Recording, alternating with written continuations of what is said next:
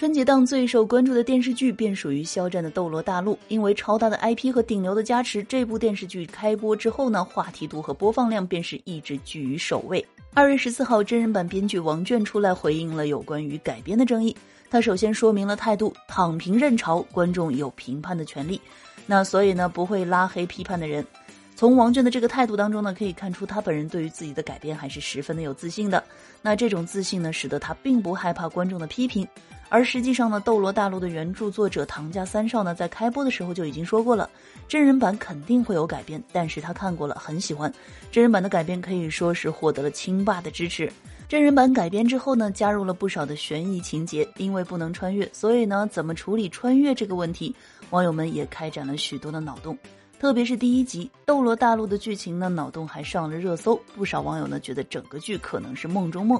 那对于这种剧情的猜测呢，王倦也给出了回应。他说：“有关于剧情脑洞会在播完后再说，而且现在的猜测完全不对，真的是谁也想不到王倦的路数啊。”